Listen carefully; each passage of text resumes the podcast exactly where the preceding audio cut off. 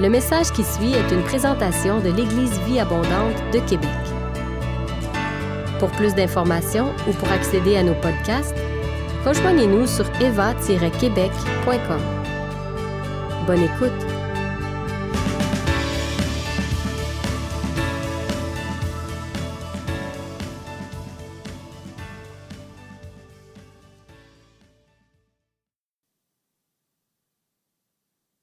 Bonjour. Content de vous voir. Il y a de plus en plus de gens à l'espace Vie Abondante et c'est encourageant, certainement pour eux, mais pour nous aussi, l'équipe euh, pastorale, l'équipe technique. Et euh, je pense qu'on va avoir euh, une bonne continuité ce matin dans le message que Dieu a déposé dans mon cœur, message qui m'a fait beaucoup de bien lorsque je l'ai préparé cette semaine. Alors j'imagine que je ne serai pas le seul à être béni par ce que Dieu a déposé dans mon cœur. Amen. Alors, euh, je vais me lancer avec une citation ce matin de Ziglar, un frère dans la foi, mais qui est aussi un, auteur hors pair, un conférencier et même un motivateur que je lisais sur Internet. Et euh, cette citation est certainement une citation que vous avez déjà entendue, qui dit ceci c'est votre attitude, bien plus que votre aptitude, qui détermine votre altitude. Hmm. On va prendre le temps de la relire, là. C'est votre attitude, bien plus que votre aptitude, qui détermine votre altitude. Le titre de mon message ce matin, c'est Ton altitude déterminera ton attitude. Alors, je défie M. Ziegler euh, en prenant sa citation et en le reformant pour moi, pour mon message ce matin. Vous allez comprendre, frères et sœurs, dans quelques instants. Notre altitude va déterminer notre attitude. Le dictionnaire définit l'attitude comme étant une manière d'être qui manifeste certains sentiments et comportements. Vous savez, frères et sœurs, il y a des bonnes attitudes et des mauvaises attitudes. Et là, pour ceux qui sont en couple ce matin, vous pouvez donner un petit coup de coude en disant, euh, en effet, il y a des bonnes attitudes et des mauvaises attitudes. Pour la plupart, on sait très bien que notre attitude, euh, autant intérieure qu'extérieure, est souvent le miroir de ce qui se passe dans nos cœurs. Lorsqu'on a une mauvaise attitude, celle-ci n'est souvent pas le problème. Lorsqu'on a une mauvaise attitude, celle-ci n'est souvent pas le problème, mais un symptôme d'un problème plus profond. Je ne sais pas pour vous, mais j'avais l'impression que j'avais réussi à faire un bon bout de chemin dans cette pandémie avant de ressentir, avant de ressentir que j'étais finalement plus affecté par les circonstances que je pouvais penser l'être. Au point même que j'ai senti et j'ai vu mon attitude, tant intérieure qu'extérieure, changer. Pour certains ce matin, peut-être que c'est autre chose que la pandémie. Peut-être que vous vivez quelque chose ce matin et qui vient changer, affecter votre attitude. Vous êtes capable de discerner que ça change et ça touche et que ça affecte votre attitude intérieure et peut-être, malheureusement, les gens autour de vous confirment que ça change votre attitude extérieure. On va prendre le temps de s'y arrêter quelques instants ce matin. Maintenant, si je vous parle d'altitude, ça vous fait penser à quoi? Une réponse dans la salle. Voyage. Oh, il y en a qui, auraient le goût de partir en voyage. En parlant de voyage, j'ai vu une image euh, sur Internet, euh, sur Facebook, et il y avait à peu près 90 euh, avions, tous ensemble dans le ciel, qui parlaient tous vers, vers ça, c'était l'après-pandémie. 90 avions ensemble qui partent dans le sud parce qu'on a tous hâte de partir en voyage. Et euh, moi, lorsque je pense à altitude, je pense à montagne. Et euh, celle dans la salle qui a dit voyage, j'aurais pensé qu'elle aurait dit montagne parce que sur Facebook, on la voit partout sur le sommet des montagnes. C'est notre sœur Chantal. Mais moi, je pense à montagne parce que avec une montagne, on peut facilement prendre de l'altitude. Quand je dis facilement, ça dépend de notre condition physique, ça dépend de la montagne, mais à tout le moins, dès qu'on commence à monter, on prend de l'altitude. Justement, dans ces temps particuliers, soit à cause de la pandémie, soit à cause d'autre chose, j'aimerais aborder ce matin deux montagnes devant lesquelles on peut se retrouver à certains moments de nos vies. Et la première montagne, je l'appellerai la montagne de l'épreuve. La montagne de l'épreuve se définit souvent comme étant des moments de difficulté, des moments d'adversité. Souvent, c'est des moments, particulièrement en tant qu'enfant de Dieu, des moments d'incompréhension profonde. Peut-être des moments d'injustice, des moments d'incapacité, des moments de découragement et parfois des moments d'impatience dans nos vies. Souvent, cette montagne se présente à nous, devant nous, comme étant insurmontable. Du moins, elle semble être insurmontable. La montagne de l'épreuve peut se traduire concrètement dans nos vies de quelle façon, frères et sœurs? Elle peut se traduire par une, crise dans notre couple des conflits familiaux dans notre famille, la maladie qui nous frappe ou qui atteint un être, un être cher, un être qu'on aime, une perte d'emploi, un échec professionnel, peut-être même une faillite personnelle, voire même l'attente de quelque chose qui n'aboutit jamais. Peut devenir la montagne de l'épreuve dans notre vie. Toutes ces choses peuvent se dresser devant nous comme une montagne de l'épreuve, une montagne de haute altitude. Ce matin, je crois justement que le message que j'ai sur mon cœur veut nous encourager et nous faire du bien. Faire du bien dans les circonstances qu'on vit ou peut-être, et qu'il en soit ainsi. Si jamais cette montagne de l'épreuve se présente à vous dans les semaines et dans les mois à venir, que cette pensée, que ce message puisse vous faire du bien, vous réconforter et vous donner de l'espoir, de l'espérance dans votre Sauveur et votre Seigneur Jésus-Christ. Ce message veut surtout et avant tout nous montrer le chemin à suivre pour se retrouver là où il m'est possible d'expérimenter et conserver cette paix et cette joie, comme on le chantait ce matin. Cette paix et cette joie que Dieu donne.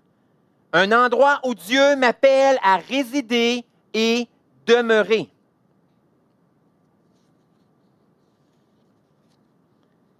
Qu'est-ce que la Bible mentionne sur les montagnes de l'épreuve? Comment la Bible nous exhorte-t-elle à agir? Des fois, c'est plus réagir, mais à agir et à réagir devant les choses qui nous dépassent totalement. Ce matin, j'aimerais ça qu'on puisse revisiter, pour la plupart d'entre vous, peut-être pour certains, de visiter mais je pense que ça va être revisité. Un passage des Écritures dans l'Évangile de Matthieu, où les disciples de Jésus seront eux aussi devant une épreuve qui les dépassera totalement. Tournez avec moi dans l'Évangile de Matthieu, chapitre 17, verset 20. Et j'aime ça m'entendre dire tournez avec moi. Frères et sœurs, est-ce que, vous avez encore une Bible? C'est à la blague que je dis ça, bien entendu. Parce que beaucoup d'entre vous avez une Bible, mais qui se résume à un appareil comme celui-ci. Alors rendez-vous dans Matthieu chapitre 17, verset 20, où Jésus va dire à ses disciples, Parce que vous n'avez pas assez de foi. Car vraiment, je vous l'assure, si vous aviez la foi, même si elle n'était pas plus grosse qu'un grain de moutarde, un grain de sénévé, vous pourriez commander à cette montagne, déplace-toi d'ici jusque là-bas, et elle le ferait. Rien ne vous serait impossible. Et là, vous pouvez dire Amen. Vous pouvez dire Ouch. Pasteur André Junior, est-ce que tu es sur le point de me dire, alors que, en effet, je me trouve ce matin même, en, en ce matin même, devant la montagne de l'épreuve, est-ce que tu es sur le point de m'annoncer que ma foi est plus petite qu'un grain de moutarde? Et la réponse est non. Je ne te dirai pas que ta foi est plus petite qu'un grain de sénévé. Vous savez, frères et sœurs, il y a certainement beaucoup de choses à dire sur ce passage très populaire de l'Évangile de Matthieu. Mais ce matin, je veux m'arrêter sur une chose, sur les paroles de Jésus. Frères et sœurs, qu'est-ce que ça prend pour déplacer des montagnes, selon le passage qu'on vient de lire? Qu'est-ce que ça prend pour déplacer des montagnes? Est-ce que j'ai une réponse dans la salle? Ou sur les réseaux sociaux? Je pense que vous êtes meilleur sur les réseaux sociaux. C'est pas vrai? J'ai entendu la réponse ici. Vous êtes tous bons. La foi. Maintenant, je vous poserai une autre question. Qu'est-ce que réellement la foi? Un confrère dans la foi justement, du nom de Michel Vincent, a écrit sur ce texte de Matthieu et mentionnait que la foi ne se résumait pas seulement au fait de croire, de croire que la montagne peut être transportée. Parce que même si on y pense intensément, même si on se concentre de toutes nos forces, il est fort possible que la montagne ne bouge pas. Parce que dans cette optique, il disait même que ce serait probablement plus productif d'apporter une pelle et de commencer à transporter la montagne une pelle à la fois. C'est quasiment une injure devant la foi de dire une telle chose.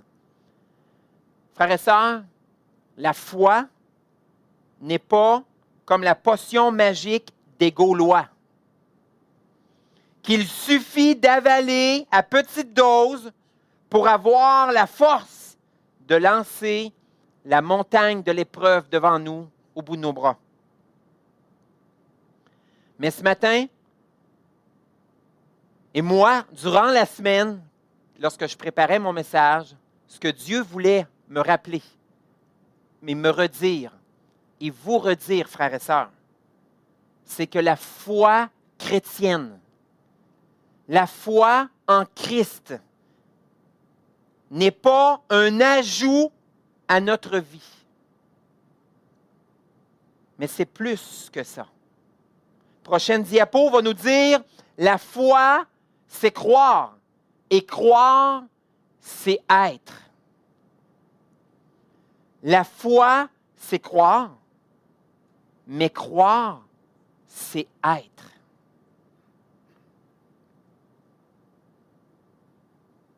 N'est pas quelque chose que j'ajoute dans les moments difficiles. Ce n'est pas quelque chose que j'ajoute, c'est dimanche matin. Je vis ma foi en me connectant sur Facebook et sur YouTube.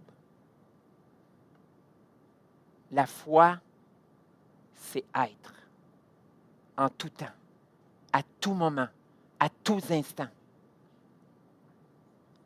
C'était un rappel pour moi, frères et sœurs.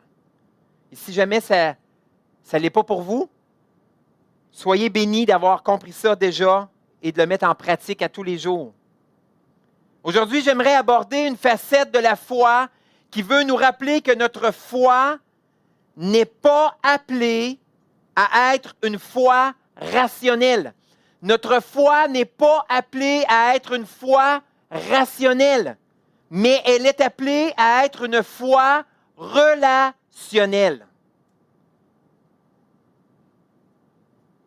Et là, je ne suis pas en train de dire que Dieu n'utilise pas notre intelligence, frères et sœurs. Je suis en train de dire que Dieu veut, premièrement et avant tout, être en relation avec toi. Aujourd'hui, j'aimerais aborder une facette de cette foi qui est la foi relationnelle. En vous disant que notre foi en Dieu n'est pas une simple confiance dans les capacités de Dieu. Dieu est tout-puissant. Dieu est capable. Dieu peut faire toutes choses. Dieu peut déplacer cette montagne. Comme on pourrait avoir la foi et la confiance dans un remont de pente, un télésiège, qui est capable de nous monter jusqu'en haut de la montagne.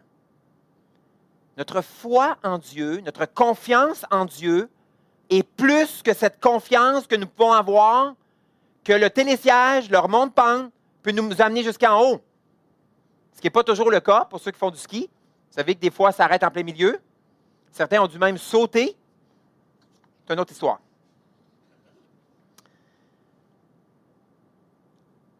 Ma foi est appelée à être une symbiose.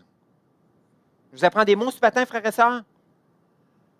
Une symbiose à l'image de Jésus-Christ et de son Père. lorsqu'on entre en symbiose avec Christ, lorsque lui-même était dans cette symbiose, qu'il entrait dans cette symbiose avec son Père, dans laquelle tout ce que Jésus désirait, c'est ce que le Père désirait. Tout ce que Jésus faisait, c'est ce qu'il voyait le Père faire. Tout ce qui se trouvait dans le cœur de Jésus se trouvait aussi dans le cœur du Père. C'est de cette foi-là que je nous parle. Pas que je vous parle, que je nous parle ce matin, frères et sœurs. Je crois que ce que Jésus veut nous dire aujourd'hui à travers ce texte de Matthieu 17, 20, c'est qu'avant de transporter cette montagne de l'épreuve, en tant que ses fils et ses filles, j'ai besoin de savoir en qui je crois et comment je crois. Frères et sœurs, souvent on oublie que la foi en Dieu est relationnelle et que je fais exprès pour le répéter ce matin. Notre foi en Dieu est premièrement relationnelle. Et lorsqu'on l'oublie, qu'est-ce que ça fait dans nos vies? Ça nous amène trop souvent à essayer par nous-mêmes par nos propres forces, à essayer de faire disparaître la montagne de l'épreuve devant moi.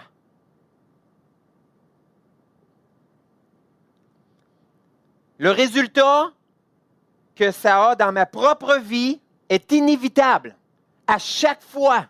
Et je l'ai vécu à plusieurs reprises, frères et sœurs.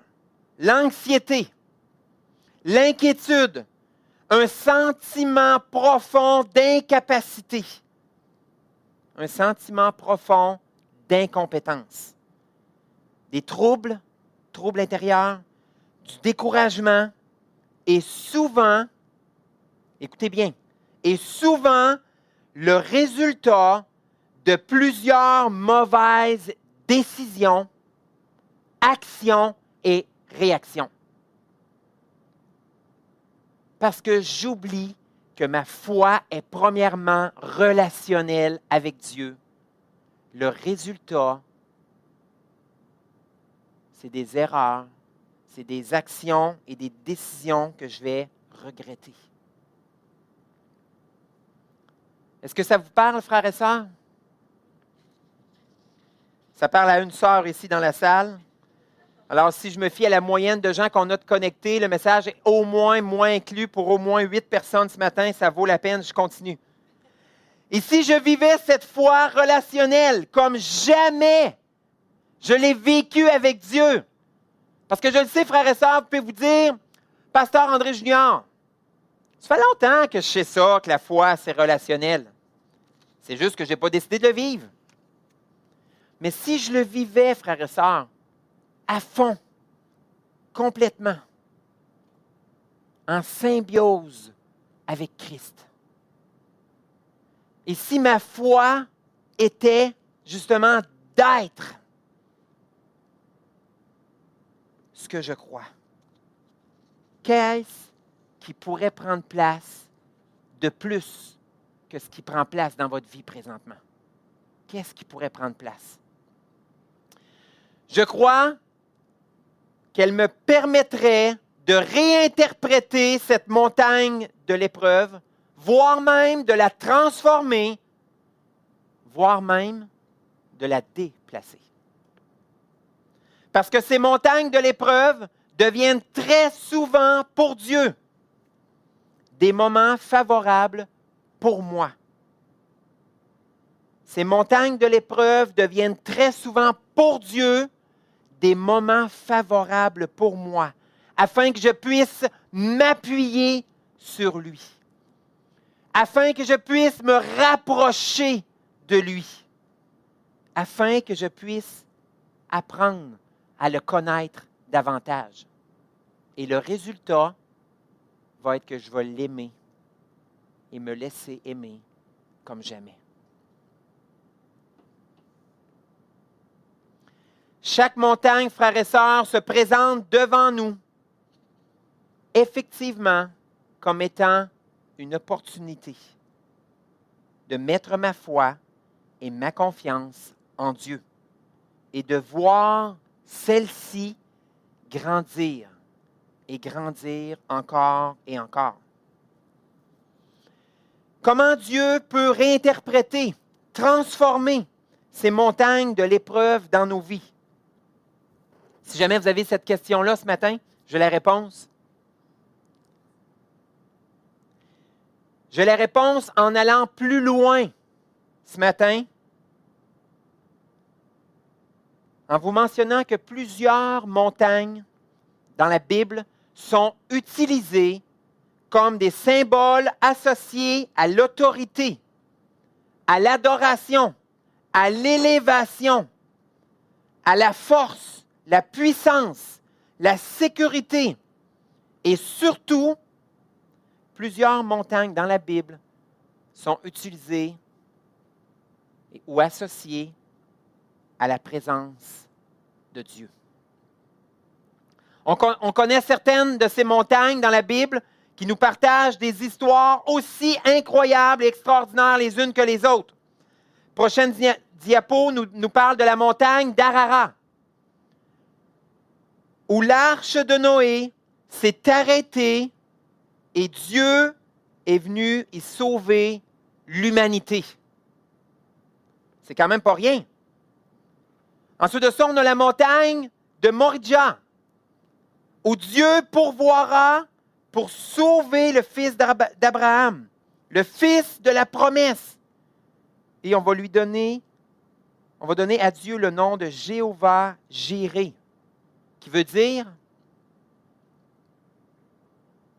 celui qui pourvoit. Celui qui pourvoit dans ta vie encore ce matin de la même façon qu'il le fait du haut de cette montagne.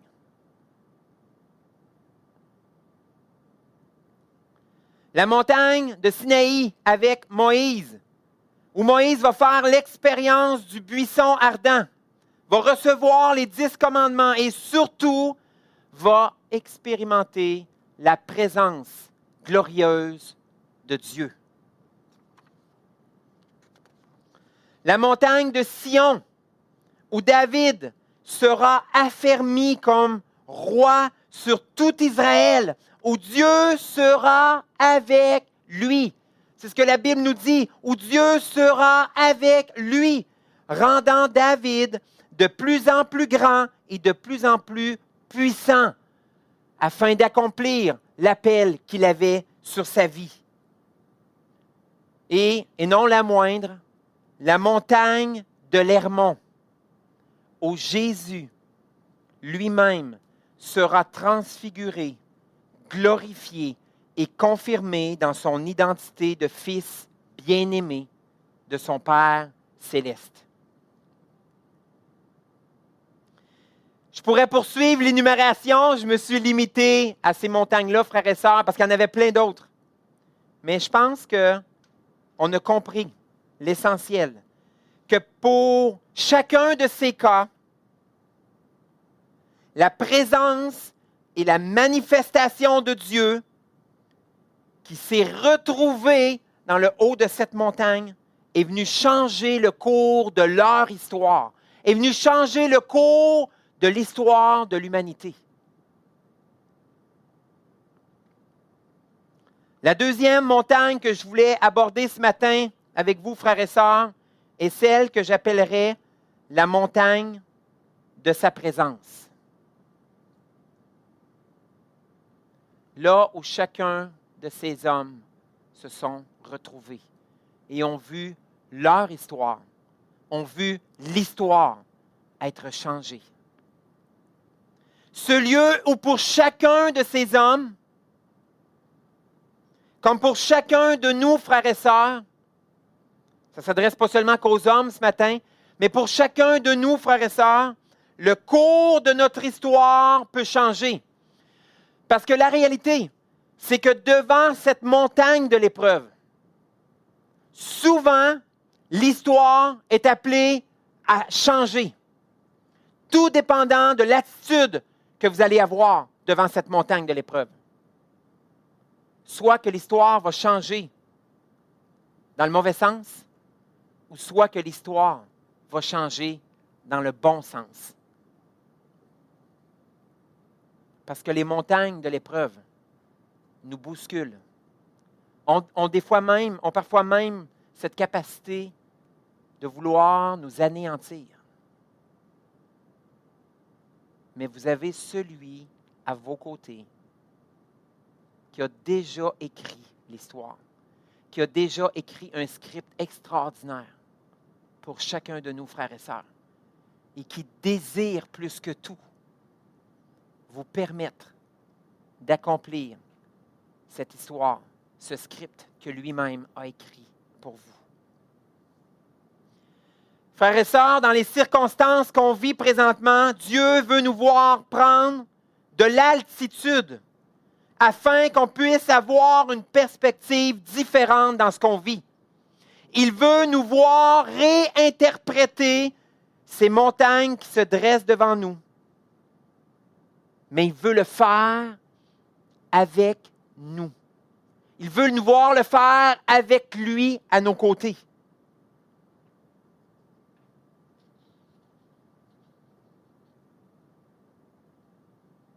Peut-être certains vont me dire, Pasteur André Junior,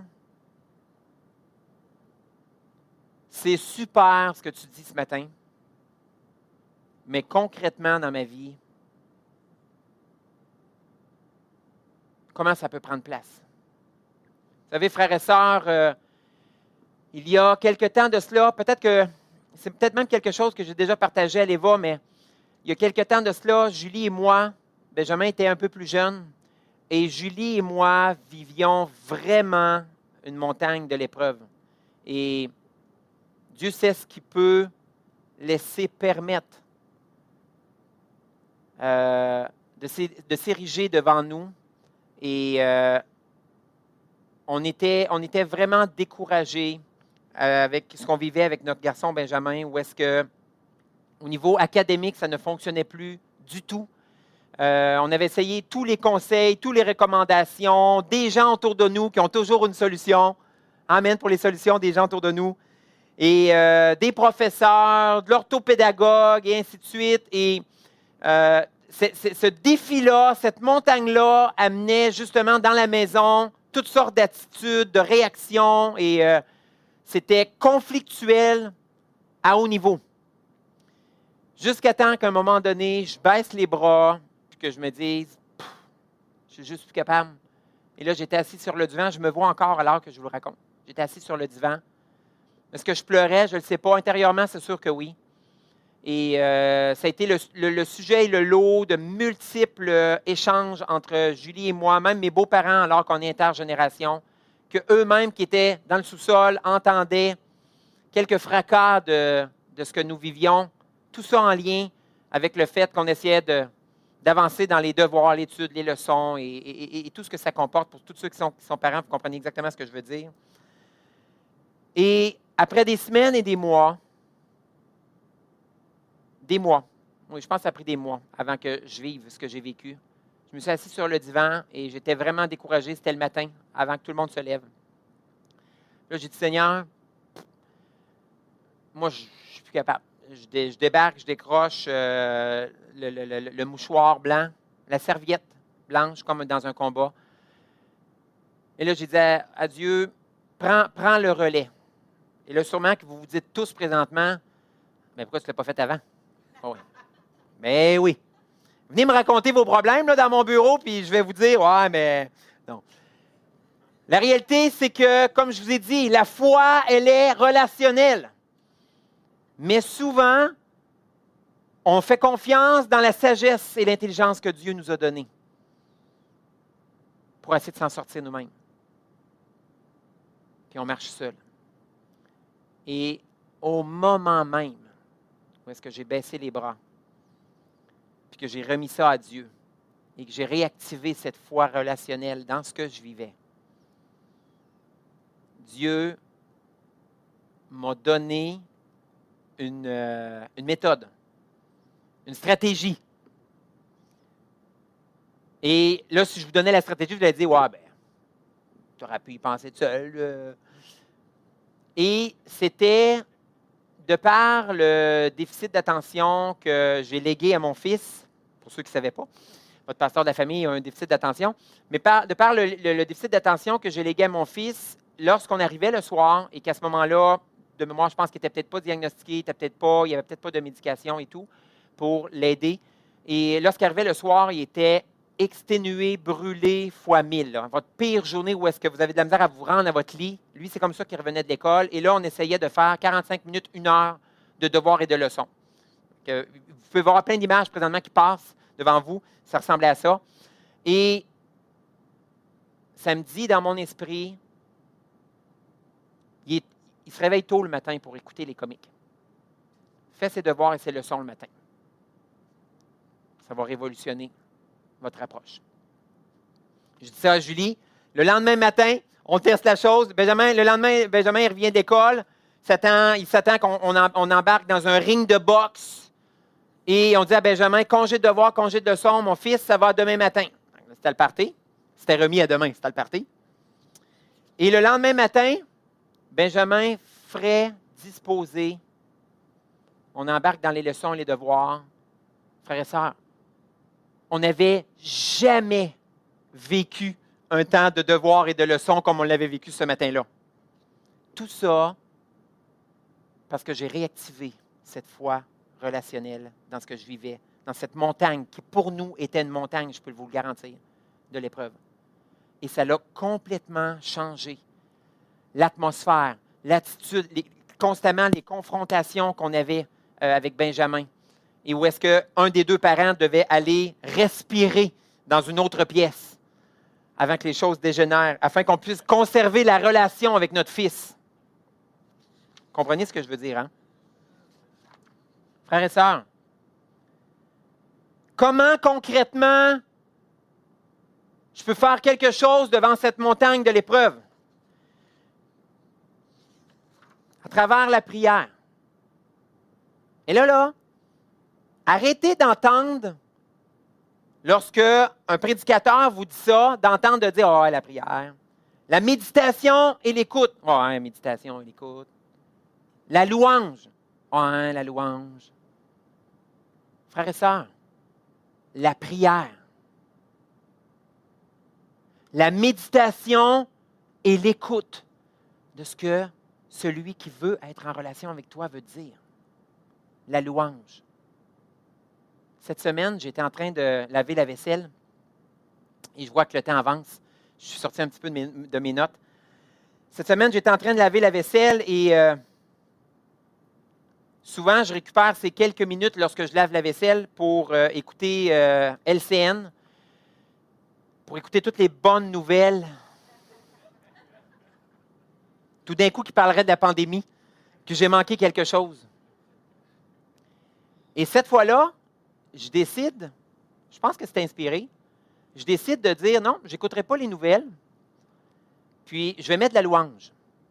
Fait que je mets de la louange, puis c'était vraiment. Euh, normalement, j'écoute les nouvelles. Puis là, je mets de la louange. Puis je me mets à mettre de la louange et tout, puis là, je fais la vaisselle. Et à un moment donné, alors que j'étais en train de laver les chaudrons dans lesquels mon épouse avait fait un repas, ça vient très clair dans mon esprit. Tu es un homme béni. D'avoir une femme qui tous les soirs fait à manger. C'est bon. Il y en a en quantité suffisante pour la famille. Il t'en reste même pour ton lunch le lendemain. Et là, c'est vraiment ce qui prend place. Puis là, tellement, frère et sœurs, que je fais quasiment le saut. Là suis en train de frotter, puis là, j'arrête de frotter, puis. Hein? Mais voyons donc, c'est vrai? C'est comme si. Euh, j'ai souvent dit euh, merci à mon épouse pour les repas qu'elle fait, là. Mais là, c'est comme si. Et là, là, alors que Julie était avec ma fille Stacy, en train de faire ses devoirs et ses leçons, euh, là, j'ai dit, OK, je ne les dérangerai pas, mais tout de suite après, je vais aller lui dire Merci, mon amour, de faire des repas comme ça à tous les jours. C'est bon, puis en en quantité suffisante. Je suis vraiment reconnaissant. Frère et sœurs, la louange. La louange. La lecture de la parole, de la Bible. Combien de fois j'ai lu un verset que j'avais lu cent fois, mais ce matin-là, Dieu m'a parlé à travers sa parole. En échangeant avec un frère une sœur, Bertha, notre sœur Bertha le disait tantôt, il y a une sœur qui l'appelle. Tu m'appelles pour prier avec moi. En échangeant avec un frère une sœur, Dieu peut vous parler témoigner de son amour, de son affection, d'une solution, en s'inspirant d'une lecture, d'un témoignage, d'une exhortation, d'une prédication édifiante. Multiples façons d'activer votre foi relationnelle avec Dieu et de le laisser vous parler. Comme pour Abraham et bien d'autres, Dieu désire interpréter cette montagne de l'épreuve dans votre vie par la montagne de sa présence. Prochaine diapo. Frères et sœurs, si nous prenions le temps de monter cette montagne qui est devant nous et que nous prenions de l'altitude pour retrouver celui qui a cette capacité de faire concourir à mon bien toutes choses, comme le mentionne l'Épître aux Romains, chapitre 8, verset 28. Nous savons en outre que Dieu fait concourir toutes choses. Répétez après moi, toutes choses au bien, toutes choses au bien de ceux qui l'aiment, de ceux qui ont été appelés conformément au plan divin. Frères et sœurs, je vous l'ai dit souvent, tout inclut tout, exclut rien fait concourir toutes choses au bien de ceux qui l'aiment. À la base, concept montagne, au camp de base, du bas de la montagne, tout découle de cette décision de commencer à marcher et de prendre de l'altitude avec Dieu, dans cette foi qui est relationnelle tout découle de cette décision-là. Pas parce que ça revient à vous en tant qu'homme, mais parce que Dieu met devant vous cette possibilité-là de prendre la décision, de prendre de l'altitude face à ce que vous vivez. Il y a un vieux proverbe chinois qui dit, même une marche de 1000 kilomètres, ça doit être intéressant de faire ça. Une marche de 1000 kilomètres commence par un pas. Les évangiles nous relatent à plusieurs reprises que même Jésus se retirait à l'écart. Elle spécifie même souvent qu'il se retirait sur la montagne pour aller prier son Père céleste. Dans ce que tu vis présentement, qu'est-ce que pourrait être ce pas supplémentaire que tu peux faire vers ton Père céleste? Je vais inviter les musiciens à s'approcher alors que je suis dans la dernière courbe de mon message. Et le temps me le rappelle, frères et sœurs.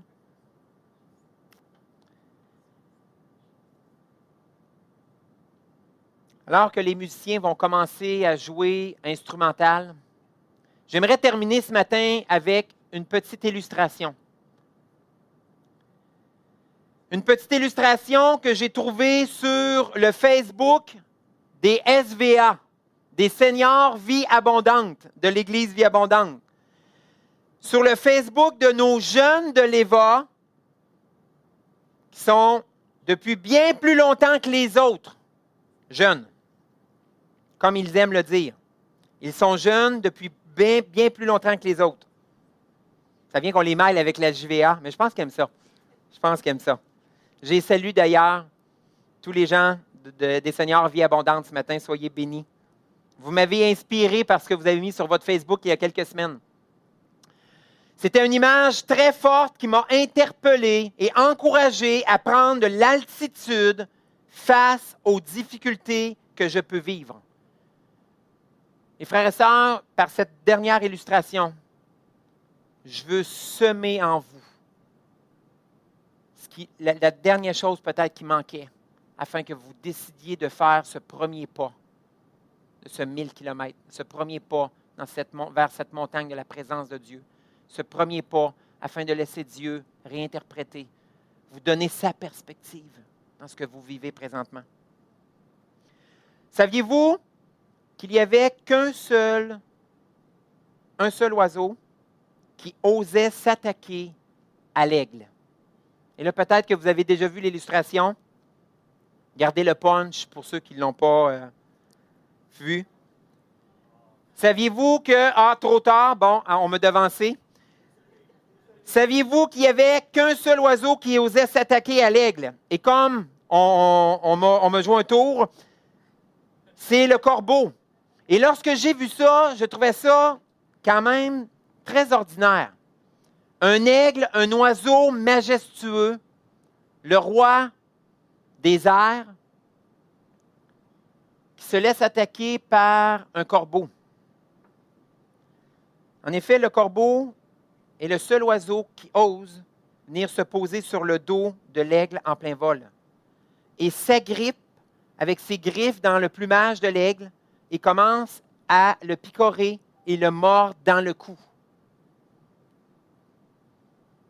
Frères et sœurs, peu importe ce que vous vivez ce matin, moi, je vois à travers cette image l'ennemi de votre âme, l'ennemi de mon âme. Il s'approche discrètement. Et alors qu'on marche avec Dieu comme on peut, qu'on avance dans notre marche avec lui, il vient nous attaquer. Il ose venir attaquer un enfant de Dieu nous empêcher d'avancer, nous empêcher de garder le cap sur ce que Dieu a pour nous, devant nous, alors que la perspective de Dieu est tellement plus grande que notre perspective à nous qui sommes devant cette montagne de l'épreuve. L'ennemi désire nous faire manquer l'objectif, la cible que Dieu a pour nous. Et c'est la définition la plus proche du mot péché dans les Écritures de nous faire manquer la cible l'objectif, le plan que Dieu a pour nous. Cependant, j'ai été très surpris d'apprendre la réaction de l'aigle lorsqu'il est attaqué par le corbeau. On nous dit que l'aigle ne répond pas, ne lutte même pas. Il ne dépense ni temps ni énergie sur le corbeau. Aucune réaction.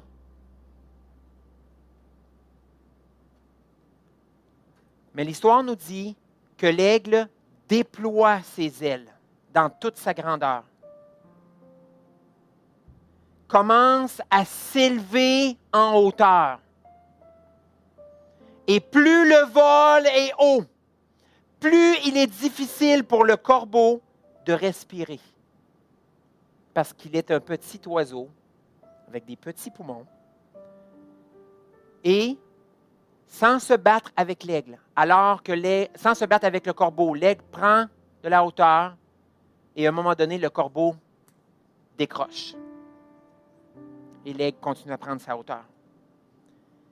Quelle belle illustration pour chacun de nous, frères et sœurs, en ces moments difficiles, que Dieu t'invite à prendre de l'altitude avec lui. Et si on arrêtait de perdre du temps avec les corbeaux de nos vies et qu'on prenait de l'altitude avec l'aide de Dieu vers la montagne de sa présence. Parce que lorsqu'on monte à la montagne de sa présence, les corbeaux, les difficultés, les soucis, cette montagne de l'épreuve se changera en montagne de la présence manifeste de Dieu dans ta vie.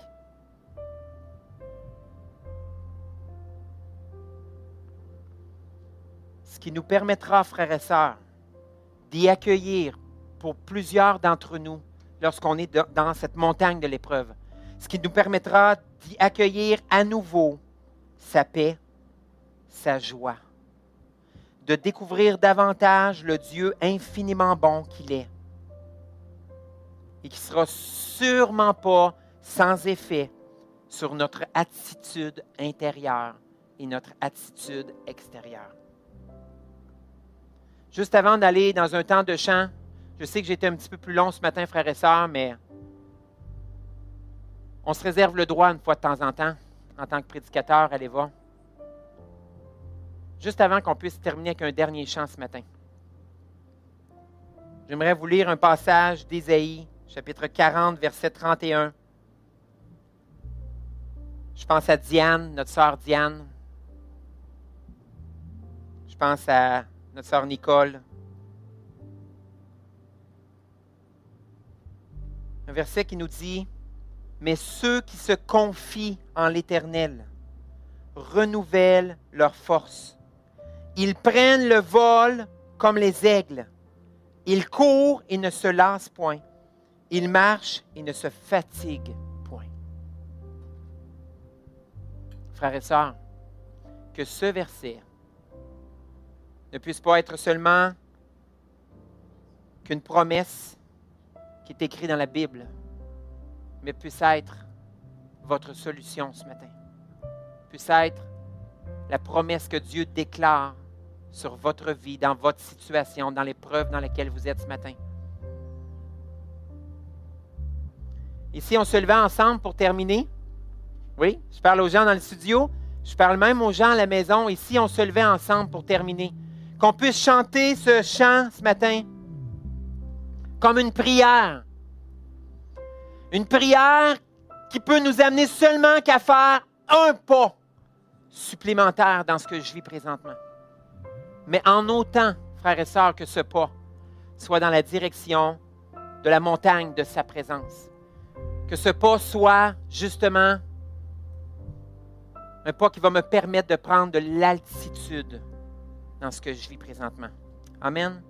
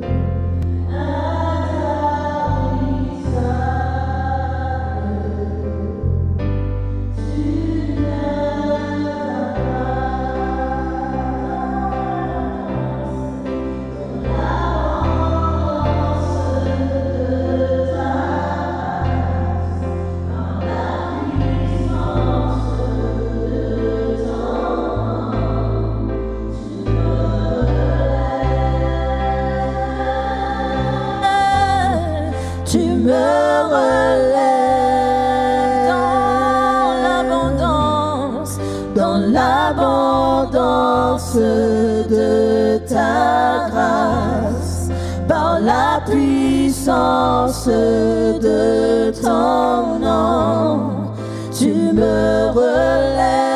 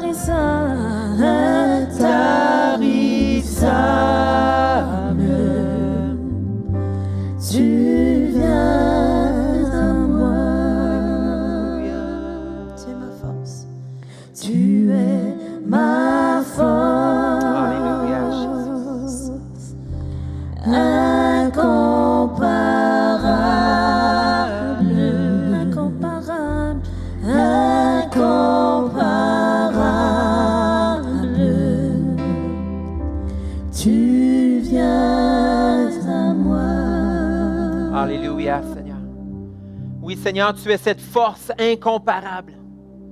Oui, Seigneur, tu viens à moi, Seigneur, à chaque fois. Seigneur, tu ouvres tes bras. Seigneur, aujourd'hui, Seigneur, je désire me joindre à mes frères et mes sœurs qui n'avaient plus cette force, cette capacité de prendre cette décision, de se laisser prendre dans tes bras, de faire ce pas vers toi, alors que tu es là et que tu attends les, gras, les bras grands ouverts. Seigneur, nous désirons se laisser enlacer par toi. Nous désirons se rendre au pied de cette montagne, la montagne de ta présence, et nous désirons y monter, afin que tu puisses changer notre histoire, afin que tu puisses y accomplir ton histoire, script pour chacune de nos vies. Et Seigneur, je veux terminer ce matin en priant pour chaque personne à l'Église Vie Abondante qui se sont identifiés à ce message, qui sont capables de dire, oui, moi, il y a devant moi cette montagne de l'épreuve. Et peu importe ce qu'elle est, Seigneur, je veux prier pour eux, que par ton esprit, que par ta force, ils puissent faire ce pas vers toi, encore une fois,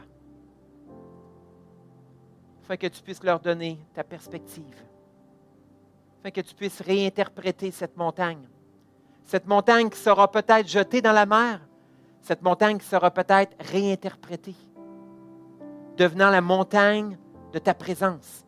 Lorsqu'Abraham est parti du bas de cette montagne, elle était une montagne de l'épreuve. Mais lorsqu'il est arrivé au sommet de cette montagne, elle s'est transformée en montagne de ta présence. Mais qu'il en soit ainsi pour chacun de mes frères et de mes sœurs. Que cette montagne qui est devant eux puisse être réinterprétée, transformée, changée. Dans le nom de Jésus. Nous t'avons prié. Amen. Amen, frères et sœurs. Merci pour votre patience ce matin, de m'avoir donné et accordé quelques minutes de plus. Et si jamais vous n'êtes plus là pour m'entendre dire ça, ça veut dire que vous ne m'avez pas accordé quelques minutes de plus. Mais j'imagine que la plupart, vous y êtes encore. On veut vous souhaiter une bonne semaine. Et frères et sœurs, comme l'aigle, prenez votre envol afin que le corbeau qui est sur vous puisse lâcher prise alors que vous allez vous retrouver dans les sphères de sa présence. Bonne semaine, frères et sœurs. Soyez bénis.